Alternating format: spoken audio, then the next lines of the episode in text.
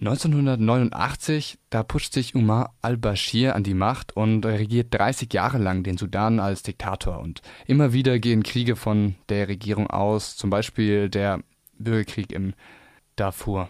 Es gab keine Demokratie, keine Rechte in, in Sudan für die Leute. Und da haben über diese 30 Jahre immer wieder Demonstrationen gegeben, gab viele zivile Opfer dabei. Und der letzte jetzt, äh, Aufstand ist eigentlich seit Dezember, letztes Dezember, letztes Jahr das sagt Mahmoud Abdelkarim. Er ist ein sudanesischer Arzt aus Freiburg. Ähm, doch dieses Mal ist das anders als die Proteste, die es vorher gab. Im Dezember ging sie los, ausgelöst durch steigende Brotpreise. Der Brotpreis hat sich verdreifacht. Auch das ähnlich wie der arabische Frühling 2011. Doch ähm, es geht um mehr. Die Inflation, die ständigen Stromausfälle und der korrupte Staat, der Oppositionelle verfolgt und dort in Gefängnisse sperrt. Es kommt zu lang andauernden Protesten im ganzen Land. Solche Proteste wären noch vor ein paar Jahren undenkbar gewesen. Das sagt Amna. Sie ist eine sudanesische Demonstrierende. Das, ähm, sie sagt das gegenüber Mario Wolf, der Autor von der IC3W ist. Ähm, doch dieses Mal ist eben die Protestbewegung breiter als die Male davor. Die Opposition ist sehr heterogen, speist sich aber aus der alten demokratischen Opposition des Sudans, inklusive die Gruppen, die aus der südsudanesischen Befreiungsbewegung hervorgegangen sind, also diese marginalisierten Gruppen aus dem Süden, von denen es in der Hauptstadtregion wahrscheinlich ein bis zwei Millionen Menschen gibt, sind weiterhin äh, im Sudan aktiv geblieben.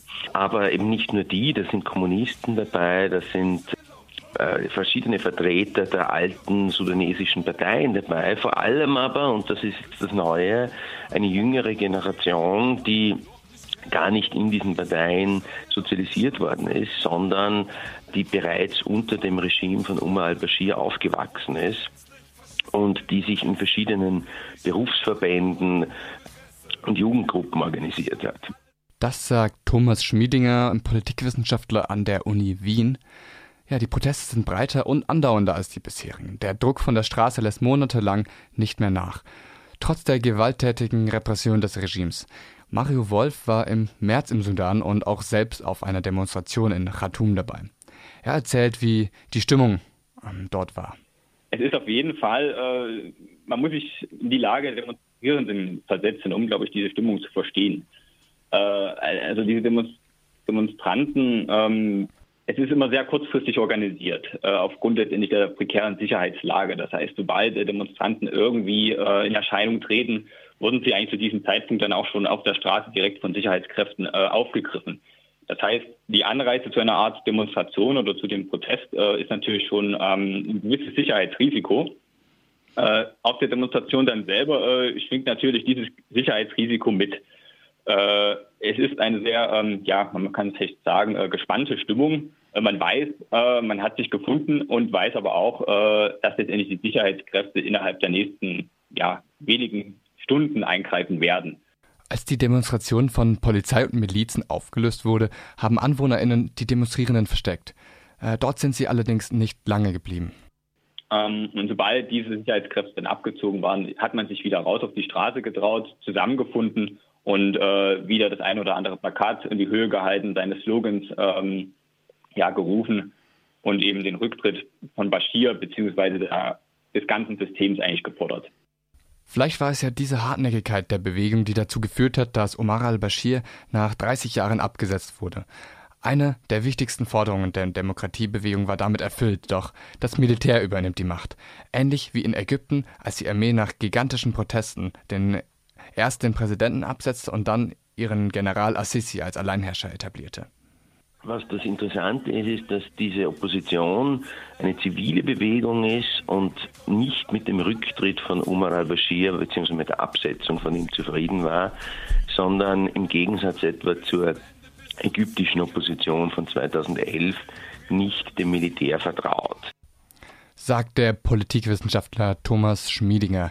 Das Militär verkündet stolz das Ende der Proteste. Doch die Demonstrierenden lassen sich davon nicht beeindrucken und gehen weiter auf die Straße. Sie fordern eine zivile Regierung.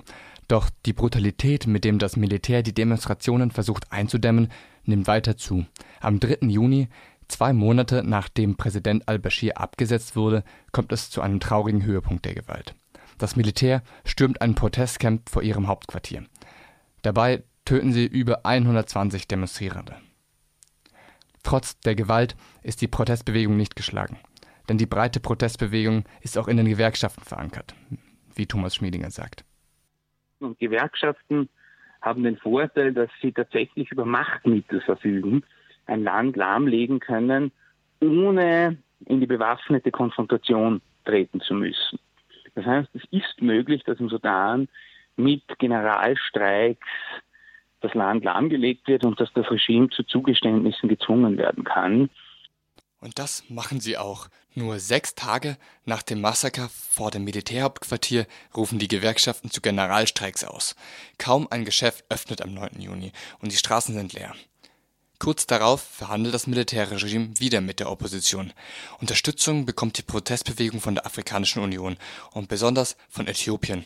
Sie wollen zwischen dem Militär und der Opposition vermitteln, mit Erfolg. Am 3. Juli einigen sich Militär und Opposition auf die Bildung einer gemeinsamen Übergangsregierung. Sie wollen Gefangene freilassen und verpflichten sich, das Massaker vom 3. Juni aufzuarbeiten. Die Revolution hat gewonnen. So kommentiert der sudanesische Gewerkschaftsbund die Einigung auf Facebook. Aber nicht alle Oppositionelle unterstützen die Einigung mit dem Militärrat. Die sudanesische Menschenrechtlerin Azaz El-Shami nennt das Abkommen gegenüber Al Jazeera eine PR-Übung. Denn auch mit dabei in der Regierung ist Hemeti. Hemeti, eigentlich heißt er Mohammed Hamdan äh, der Gallo ist seit Jahren berüchtigt, weil er einer der wichtigsten Führer der sogenannten Janjaweed-Milizen aus Darfur ist und war und für viele der großen Kriegsverbrechen im Darfur-Konflikt verantwortlich war. Der Kriegsverbrecher Hemeti war auch Kommandant der Einheiten, die für das Blutbad am 3. Juni verantwortlich waren. Mit so jemandem könne man nicht zusammenarbeiten, sagt Azaz el-Shami gegenüber Al Jazeera.